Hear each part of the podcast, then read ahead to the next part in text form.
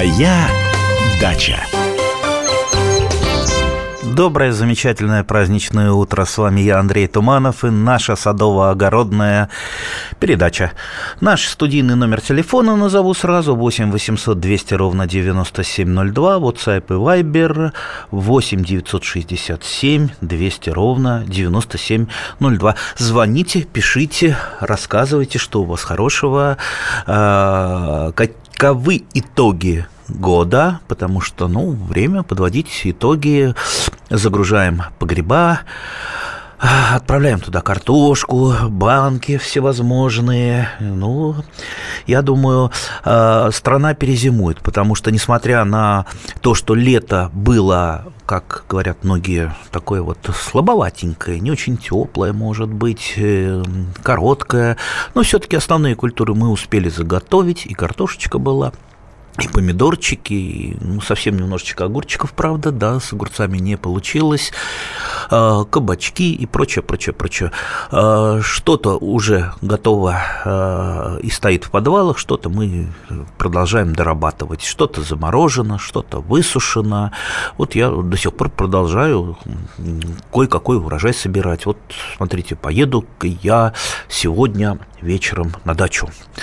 Если не стемнеет, заеду в соседний лесочек, наберу немножечко, э, э, ста, ну, скажем так, уже лежащей мертвой древесины, которую э, по разным, э, разным Э, разным заявлениям Россельхоза, то можно брать из леса, то нельзя брать. Ну, я считаю, что, безусловно, всю лежащую мертвую древесину можно из леса брать, тем более ее столько много в лесу, что ну вот просто грех не отвезти на дачу для того, чтобы растопить э, печку. Ну и плюс леса-то э, очищаются от э, э, вот этих вот древесных остатков, которые, которые гниют и которые ничего хорошего для леса не делают. Все-таки леса должны быть чистые.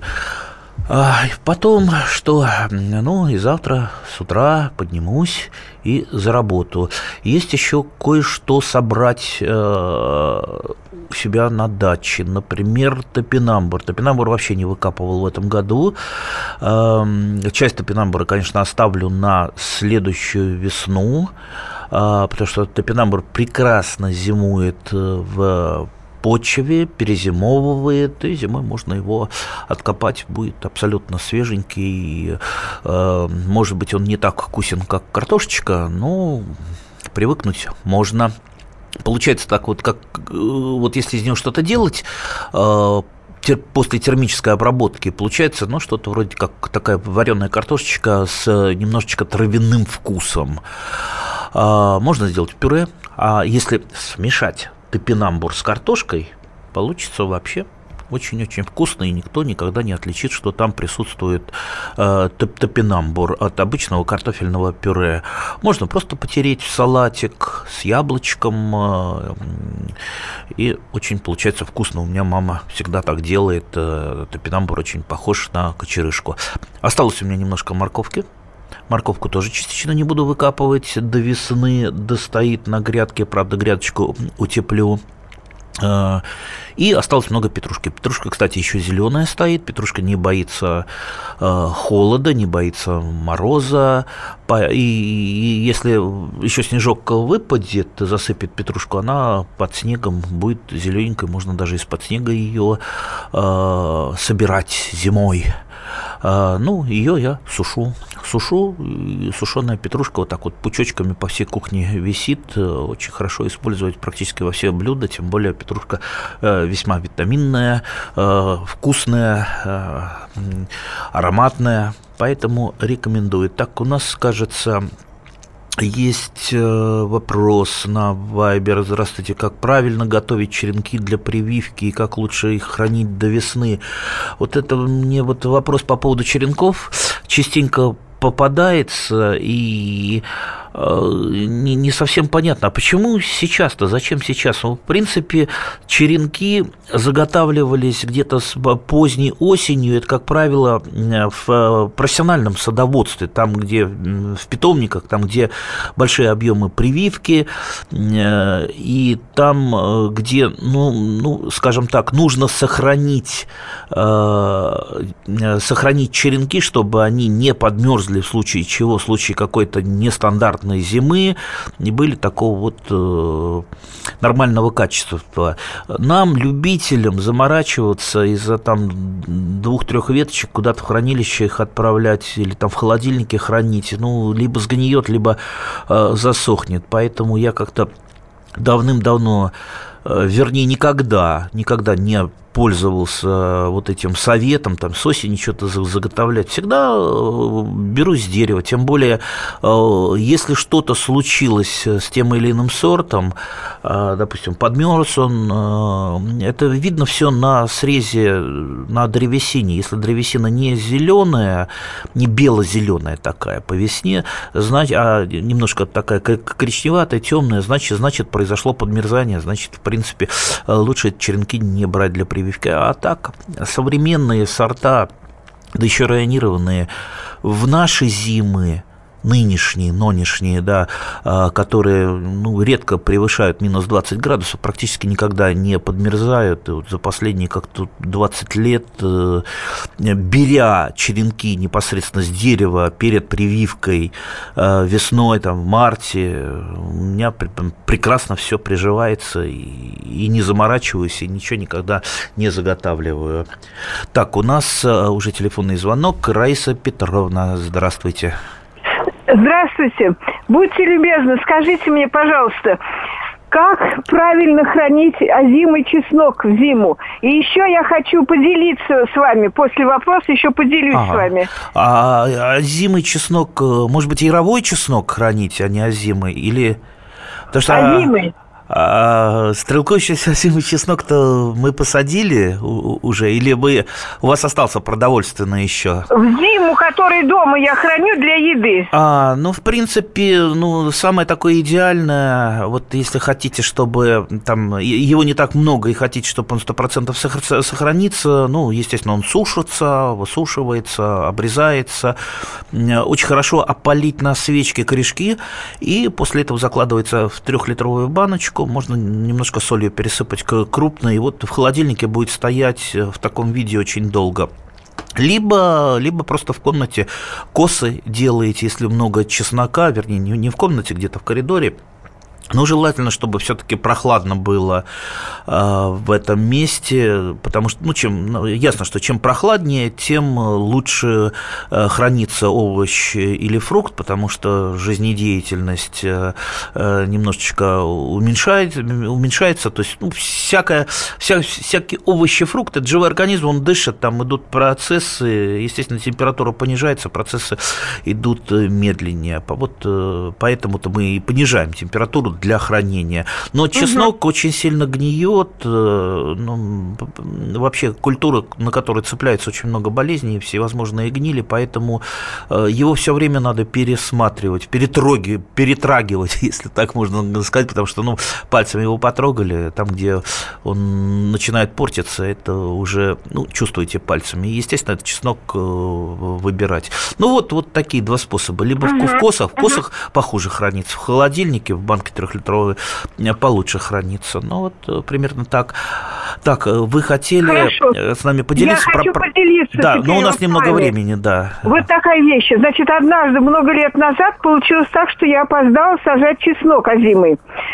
И вот мне было очень жаль, что я это опоздала. Я взяла этот чеснок, завернула его в такой вот, знаете, как сеточки бывают капроновые, мелкое-мелкое, и положила в землю сантиметров на 30 на 40 закопала. Весной я его вытащила, у него были легкие корешки, Я его посадила, и он у меня ничуть не отличался. Был даже еще крепче и надежнее обычного чеснока. И с тех пор я стала так частенько делать. Не ага. сажаю его в землю, а вот так вот закапываю, а весной выкапываю. У него такие же корешки хорошие, и он идет отлично. Ну что ж, я, я думаю, можно использовать этот способ, но как, наверное, все-таки страховочный способ. А через несколько минут мы опять продолжим. Моя дача. Мы его сделали. Скорее качай мобильное приложение «Комсомольская правда» для iOS. Фото, видео, статьи и прямой радиоэфир. Крупнейший новостной сайт в вашем кармане. Доступны версии для iPhone и iPad.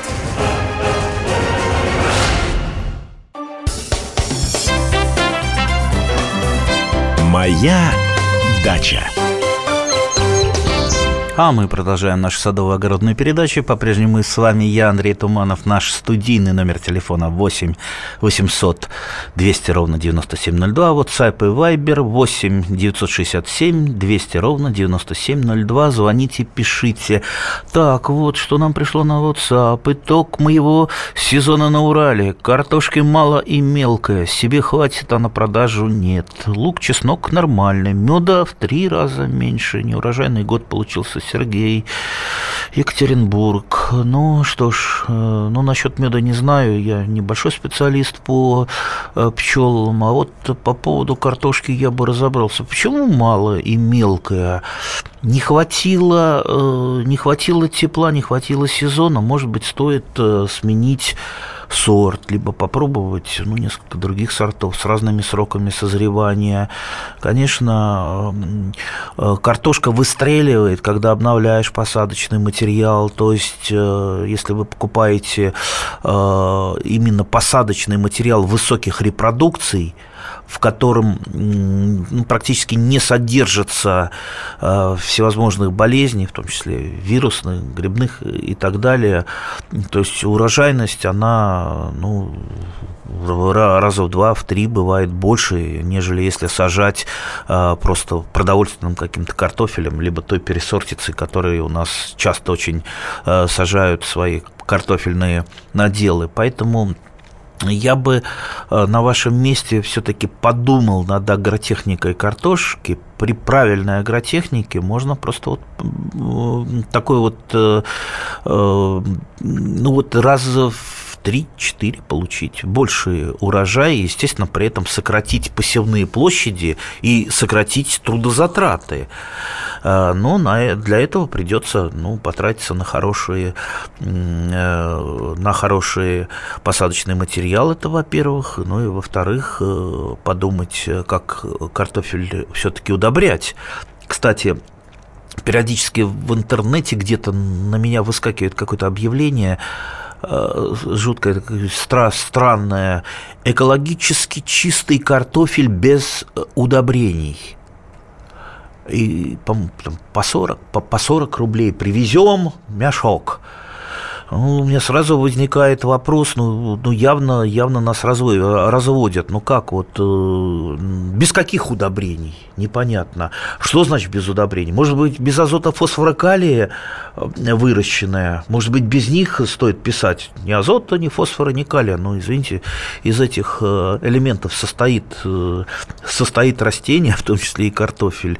Поэтому вот, вот, вот эти вот эко-заманухи, да еще по такой цене, да еще оптом, очень-очень меня смущает. Э, вообще лучше, лучше бы я купил, если бы покупал картофель в магазине, чем вот у таких вот эко, эко-продавцов. Так, у нас э, э, телефонный звонок Василий из Ростова-на-Дону. Здравствуйте, Василий.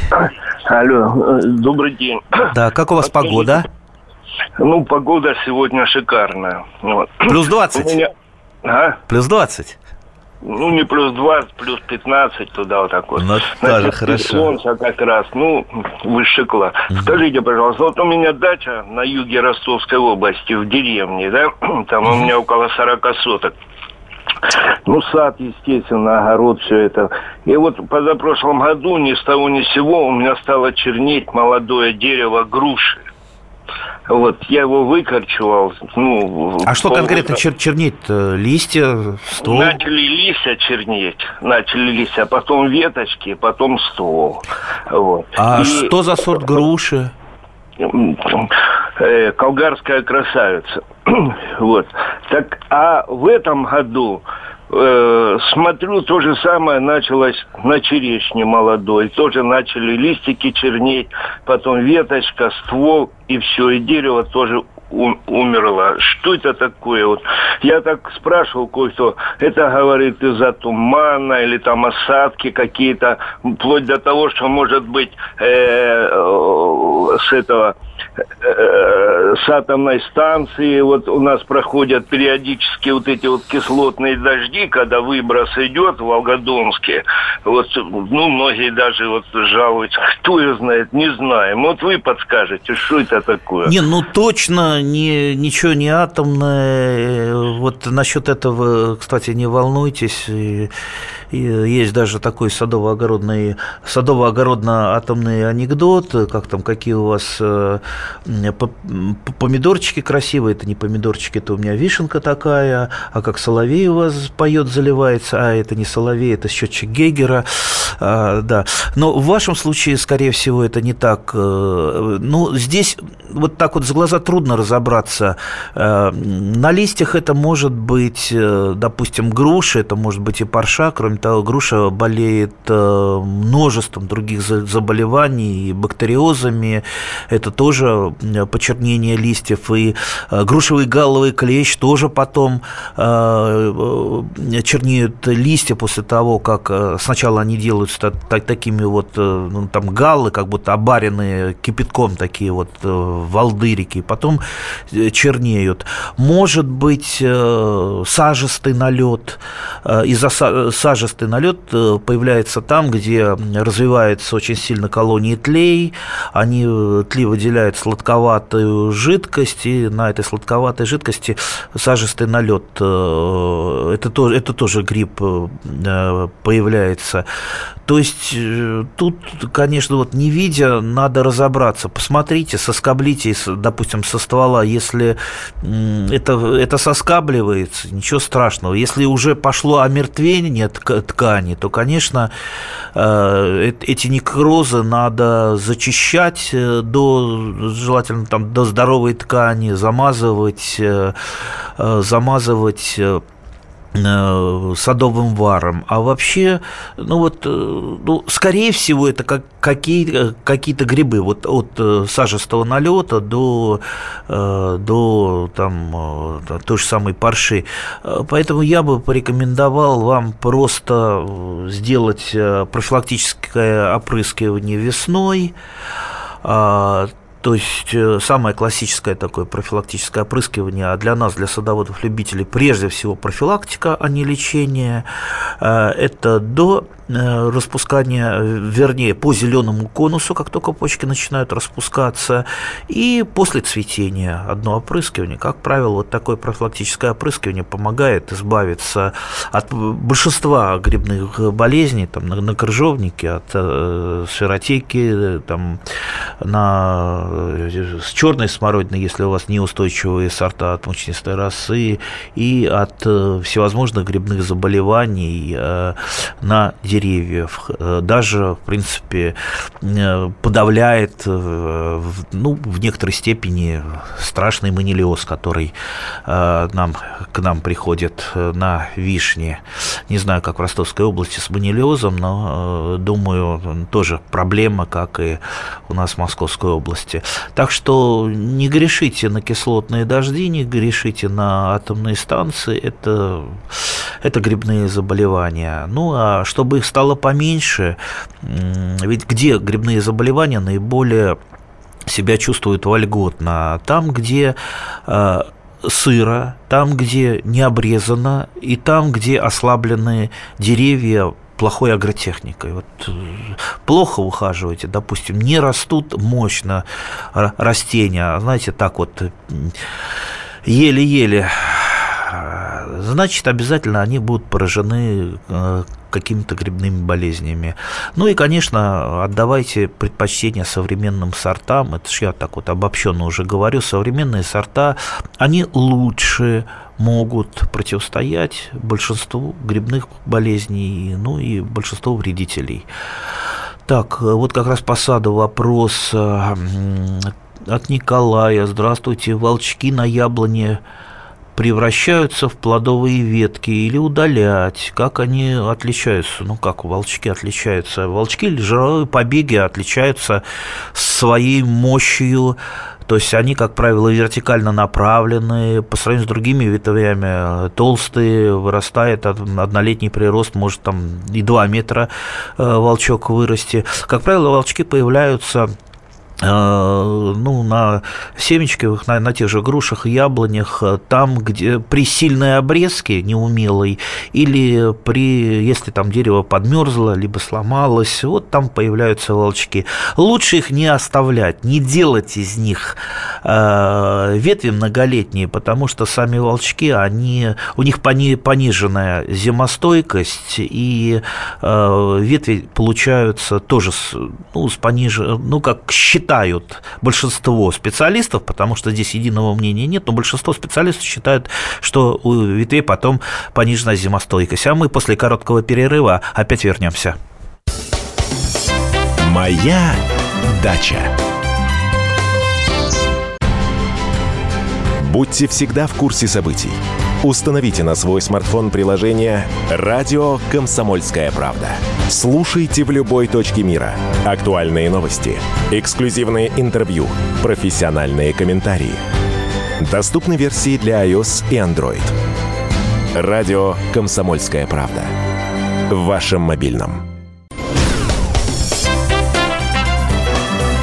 «Моя дача». А мы продолжаем нашу садово-огородную передачу. С вами по-прежнему я, Андрей Туманов. Наш студийный номер телефона, по которому можно позвонить, пожаловаться или, наоборот, рассказать что-то хорошее. 8 800 200 ровно 9702. WhatsApp и Viber, куда можно написать. 8 967 200 ровно 9702. Вот э, к нам пишет Светлана из города Таллина. Скажите, как сажать лук, чтобы зелень была до осени? Ох, ну вот э, странно, на нашем э, постсоветском пространстве, в том числе и в Таллине, почему-то э, хочется посадить на зелень репчатый лук. Ну ведь э, зачем э, изводить репчатый лук на землю, на зелень? Репчатый лук для получения репки, а на зелень сажаются многолетние луки. Ну посмотрите, он батун по, посадите. Прекрасный лук растет как трава, как трава, прекрасная зелень, вкусная, начиная с ранней весны. Если, если только снег сошел, уже там через две недели неделе можно лук-батун чуть-чуть, по чуть-чуть щипать. И до поздней осени шнит лук, лук многоярусный, вообще э, лук душистый, много разных луков э, с разными вкусами, ароматами. И все они, на мой взгляд, э, вот зелень у них более интересная, э, более витаминная, чем у зелени репчатого лука. Давайте тогда оставим лук э, репчатый на репку, а зелень будем кушать именно с многолетних луков луков, и все, ничего мудрить не надо. Так что рекомендую грядку с многолетними луками сделать, всегда будете с витаминами, с луком, э, ну и репки у вас будет много. Так, у нас телефон, телефонный звонок Лилия из Казани. Здравствуйте, Лилия. Здравствуйте, Андрей Петрович. Вот такой необычный вопрос. Я уже пенсионерка, не молодой человек. 76 лет – в четырнадцатом году грушу я посадила, покупала в питомнике. В пятнадцатом году один цветок был, я так была рада. Ну, 15 прошел, в шестнадцатом году вообще много было цвету, но ничего нет. А в семнадцатом в этом году ни цвета, ничего. Ну, сама груша большая, такая твердая. Ну, кусты такие, ну, нормальные. Хочу. В чем причина, интересно? Ой, причина. Да, вы так представились, как Лиля, я вас назвал, но, наверное, по имени отчеству надо. А, а какой сорт груши? Вот это я сейчас не помню, не могу сказать, но сама по себе по внешнему виду она большая, стала густая такая. Ну, ну вроде бы посадили нормально, по правилам, там все-все. Ну, а вот... Э... А, знаете, де, дело-то не совсем в правилах. Если это какой-то старый сорт, либо это полукультурка. Э, груши старых сортов и полукультурки грушевые, они вступают в плодоношение год иногда на 15-й.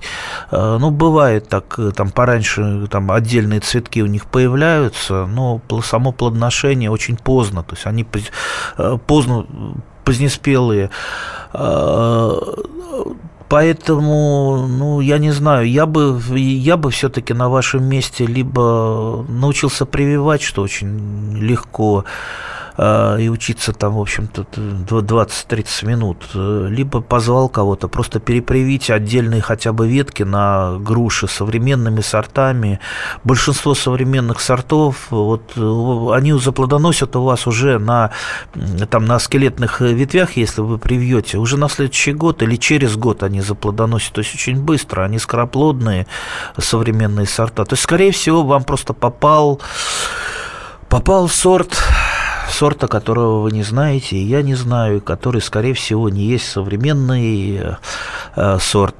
Так что вот э, надо все-таки посадить сад так, чтобы не ошибиться с сортами, потому что видите, сколько сколько лет вы мучаетесь, э, ну не мучаетесь, да, заботитесь о груше, а плодов нет, ну это по меньшей мере обидно. А если бы вы посадили там типа самый универсальный такой сорт-сорт чижовская, вы давно, давным-давно бы собирали бы вообще ведрами ведрами, а то и десятками ведер груши вкусные, сладкие, ароматные, делали бы сок, заготавливали бы варенье вкусное. Так что попробуйте, научитесь прививать. Я думаю, мы как-то в одну из наших передач обязательно сделаем такой радиомастер-класс по прививке, и где я там укажу на основные моменты, которые вот надо обратить внимание. Ну, а как это делать, просто можно и в интернете посмотреть, и у меня много записанных в интернете э, мастер-классов самый большой такой 4 часа. 4 часа, ни на секунду не прерываясь э, ни на что другое, я рассказываю о хитростях прививки. Все это можно найти, научиться. Так что не цепляйтесь вы за неплодоносящую грушу, перепрививайте ее. Все равно, на мой взгляд, ничего хорошего там не будет. Ну, я надеюсь, ответил на ваш вопрос. Так, э, прививка так, опять э, насчет волчков. Прививка на волчки невозможно, подмерзнет. Ну, нежелательно, но невозможно. Э, я же не говорил, что это аксиома, что из волчков нельзя делать, э, допустим, там, скелетные ветви. Когда надо, когда надо, допустим, нет у вас других ветвей, в принципе, можно использовать и волчковые. И привить можно на волчковую ветку. Но если у вас есть выбор – лучше выбирать не волчковую ветку, не жировой побег. Так что не принимайте все как, аксиому. Нельзя, можно. Нельзя или можно в нашей, э, в нашей садово-любительской жизни не работает этот э, принцип, да и не нужен он. Так, так, ага. Так, у нас, э, у нас есть э, вопрос еще. Так, вот э, в WhatsApp по поводу картошки. Пора ли картошку убирать подвал, да, конечно, картошка, картофель прошел э, так называемый лечебный период, то есть он наброс шкуркой, он залечил э, ранки, э, от него, скажем так, выделились больные, больные клубни, которые мы можем отобрать, утилизировать, выбросить, поэтому самое время сейчас закладывать картофель в подвал. Если вы закладываете семенной картофель, ну, и не прозеленили его до сих пор, ну, на мой взгляд, лучше прозеленить, потому что могут мышки прийти и попортить картофель. А вот прозелененный картофель мыши не трогают, не едят. Так, у нас телефонный звонок. Ирина, здравствуйте. Алло, алло, добрый день, Андрей, очень рада вас слышать. Спасибо. У меня вопрос такой. Э, муж Дальнего Востока вчера, вчера привез э, небольшие кустики лимонника а дача в Подмосковье. Что делать? Горшок посадить или на дачу вывести где-то прикопать? А он у вас с открытыми корня, корнями? а С открытой Его выкопали, в ткань в мокрую зак- закрутили, и вот он с самолета. А, чё, а где он на Дальнем Востоке-то выкопал? В лесу, что ли? В находке. В лесу. Ну, дача. На даче? Да, А, у кого-то рост. Ну, в принципе, можно, можно и высадить, э, ну а так как вы его сохраните? А, Но имейте в виду, что лимонник э, с открытой корневой системой так тяжело приживается. То есть у него такая ранимая корневая система, что не факт, что он у вас выживет. И вообще, на мой взгляд, а что возить с Дальнего Востока? У нас в питомниках э, лимонник прекрасно продается э, и э, можно практически в любом питомнике купить. Я вообще противник дальних перевозок э, с Дальнего Востока Понятно. везти.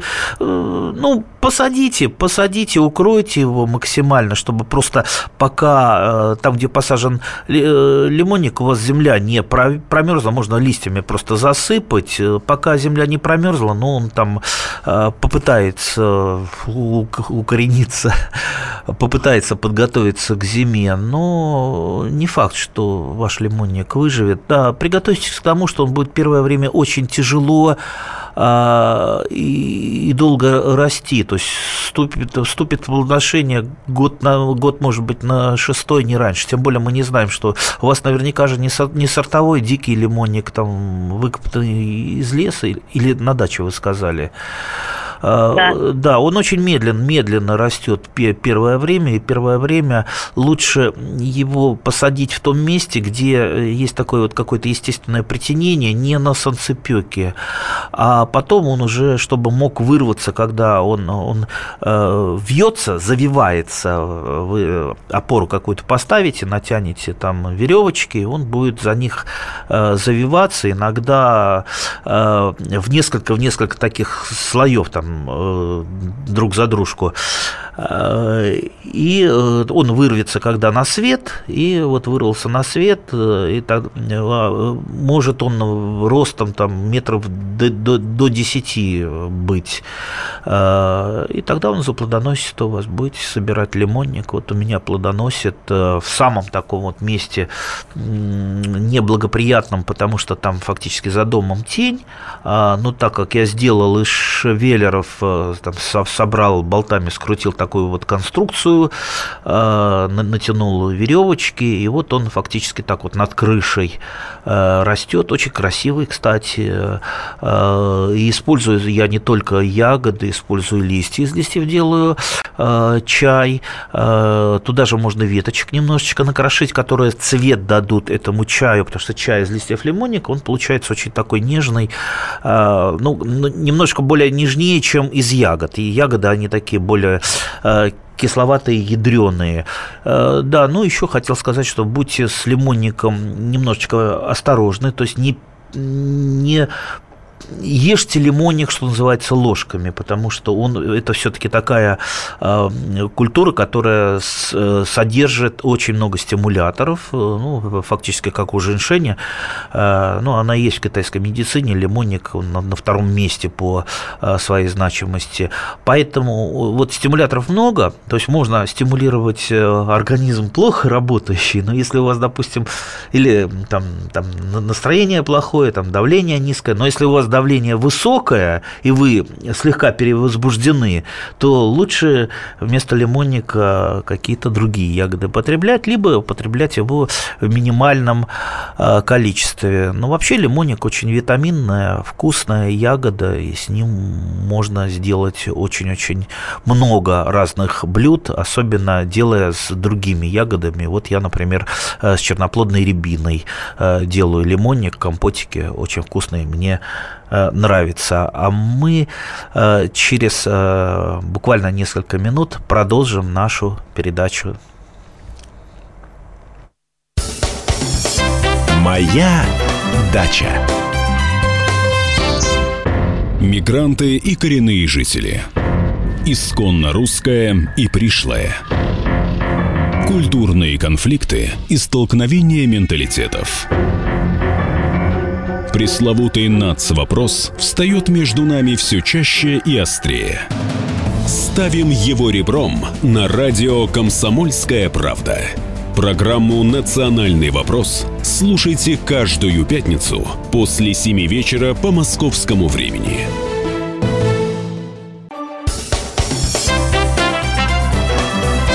«Моя дача».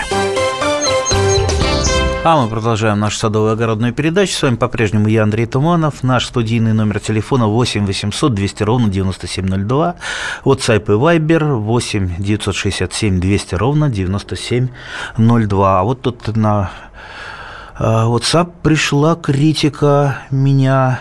Вот э, человек недоволен, недоволен э, передачей, потому что ему нужно обязательно, нужна конкретика, говорит, чтобы я отвечал на любые вопросы, куда, чего положить, какого удобрения не хватает. Э, э, вот там в прошлый раз мужик спрашивал, что у него, говорил, огурцы мелкие, и нужно было дать совет конкретно, что положить под эти огурцы. Знаете, уважаемые друзья, вот э, не хочется вам лапшу на уши вешать, Потому что сказать конкретно, что, чего, какого удобрения положить, да, вот, вот э, человек пишет, это нет, это не критика. Так вот, э, спасибо за некритику. Так вот, чтобы что-то положить, какого-то удобрения, как минимум надо знать, а что за почва, что за условия, что за огурцы, как они выращиваются. Тысяча причин. Я не хочу давать конкретику, потому что это будет, безусловно, обман. И чаще всего э, те, кто говорят вам, так, огурцы плохо растут, все ясно, надо вот такого-то такого-то удобрения, э, там, пуптика, муптика, э, там, 30 грамм кинете, и все будет нормально. Слушайте, ну, а кто его знает? Знает. А может быть, вам как раз-то удобрение-то не надо там. Положите фосфорное удобрение. А может, у вас зафо... зафосфаченная почва. Мы же этого не знаем. Поэтому-то я пытаюсь не учить никого. И я не учитель никому. Я пытаюсь рассказать как получать опыт самому, потому что никто к вам на дачу не придет, не сделает анализ, э, не расскажет, а верить э, тем людям, которые вам обещают золотые горы, если вы то или иное удобрение, тот или иной стимулятор э, примените, и будет у вас счастье, нельзя ни в коем случае. Поэтому все равно придется разбираться Э, самостоятельно. И не, не буду я никогда давать конкретные э, советы, сколько, сколько вешать в граммах, э, непонятно для чего, под какой и под какую почву. Так что давайте, давайте лучше учиться, учиться, а не применять, что вам кто-то скажет. Так, у нас у нас телефонный звонок из Новосибирска. Антон, здравствуйте. Как там в Новосибирске? Добрый день, да нормально. Уже снежок? Тепло еще. Нет, еще тепло, снега нет, дождь. Ага, дождь. Привет передавайте моему бывшему коллеге, господину Локтю, мэру Новосибирска. Хорошо, передадим. Да. У меня вопрос к вам, смотрите какой. Хотел бы по поводу винограда у вас спросить. Давайте. для Новосибирска какой лучше всего сорт подобрать морозоустойчивый и когда его посадить? Уже сейчас, наверное, поздно, весной лучше? Или не, лучше весной, сейчас не надо. Я бы на вашем месте, э, знаете, как поступил бы? Просто поехал бы, наверняка там пара питомников у вас есть в Новосибирске. Да, да, есть. А, и еще у вас а, очень много привозят, я видел э, саженцев из Барнаула. Я был много раз в Новосибирске, и почему-то вот то ли, да, из Барнаула, по-моему, а Барнаул-то далеко. Я бы все-таки на привозные саженцы не покупался бы, все-таки в местный питомник просто поехал бы и посмотрел, что есть в наличии. Наверняка там, ну, там 3-4 сорта винограда есть. Э, я вот конкретно не могу вам посоветовать сорт, я могу посоветовать только какие-то старые сорта, которые я знаю. Наверняка что-то для Сибири, для Новосибирска есть выведено уже свое, вас же там прекрасные работают институты, селекционеры есть, поэтому наверняка что-то вот я не знаю по Сибири. Так бы я там посоветовал вот так вот, что называется, от фонаря для начинающих там альфа и буйтур сорта винограда. Уж настолько они неприхотливые, что можно их вообще выращивать даже, даже в условиях Новосибирска, не снимать с опоры, они будут э, зимовать. То есть они настолько э, морозостойкие и зимостойкие. Но все-таки э, качество у них очень сильно хромает. Не очень вкусные, то есть так вот вживую ты не особо и поешь. Ну, можно сделать, как я вот делаю, просто перетираю виноград с сахаром, получается такое что-то вроде такого то ли варенья, то ли желе, ужасно вкусное, э, потому что с, э, с таким э, мускатным запахом, красивое и кисленькое.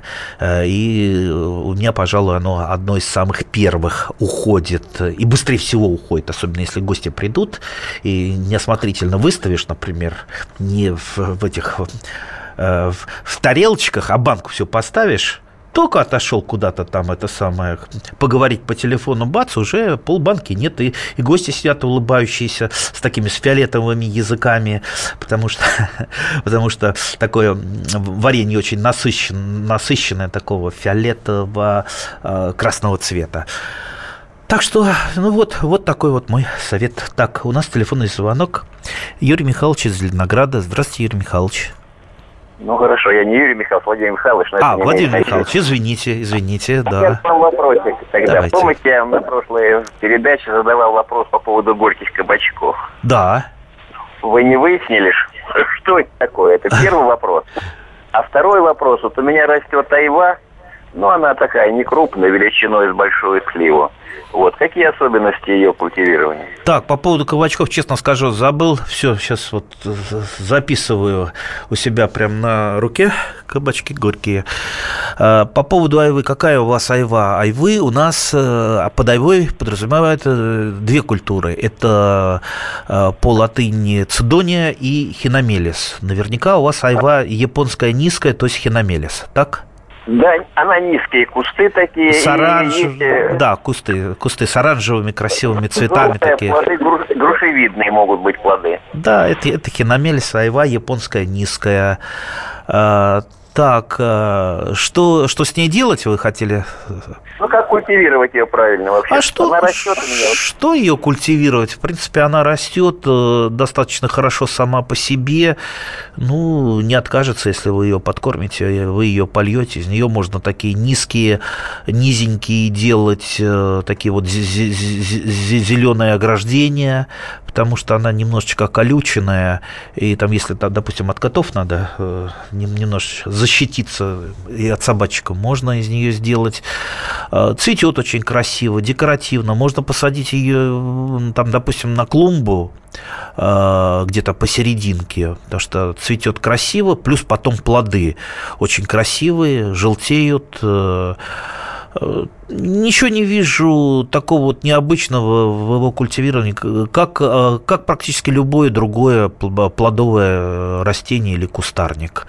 А, вот то, что из нее делать, вот это вот вопрос э, вопросов, потому что укусить хиномелис, да и э, цидонию не укусите, они жесткие очень, но ароматные. И вот, например, тот же хиномелис, я, например, делаю из него него сиропчик мелко режется, мелко режется, пересыпается сахаром, и через какое-то время э, там отделяется сок, э, сладенький, потом сливается, и вот очень такой сиропчик в э, чашечку, ложечку положишь в чашечку чая, очень-очень вкусно, ароматно. Можно настаивать его на разных напитках, положить напиток, э, порезать, и э, получится он такого ярко-желтого цвета соломенного с таким вот э, специфичным ароматом айвы.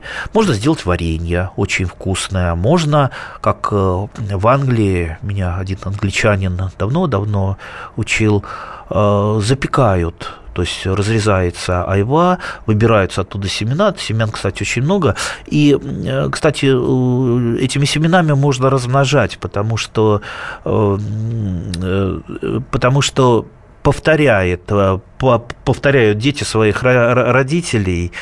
Э, то есть, если вы, если вы посеете под зиму э, для, под естественную стратификацию семена, то есть вы получите совершенно такие же абсолютно растения можно получить их много, потому что семян много, и поменяйтесь. Так, потом э, заканчиваю, засыпается сахар, потом составляются две половинки, можно на спиченках, и вот это вот айва э, запекается в духовке. Получается очень красиво и внутри, красиво, вкусно э, и мягко, самое главное, плюс внутри вот этот вот сладкий айвовый сок. А вообще э, из айвы много можно сделать, сделать, в том числе и компоты и прочее, прочее, прочее. Замечательное растение, очень, очень не прихотливая, так что советую всем, у кого нет айвы японской низкой, попробовать эту замечательную культуру. Останетесь обязательно довольны. А, так что, дорогие друзья, желаю всем побольше, побольше свободного времени. Сейчас его будет много. И на дачу. Моя дача. Мы живем в горячее время. Войны, падение режимов, исчезновение стран. Предсказать заранее такое невозможно. Но увидеть, как на наших глазах меняется мир, реально. Путевые заметки нашего спецкора Дарьи Асламовой. Программу «Горячие точки». Слушайте по воскресеньям после пяти вечера по московскому времени.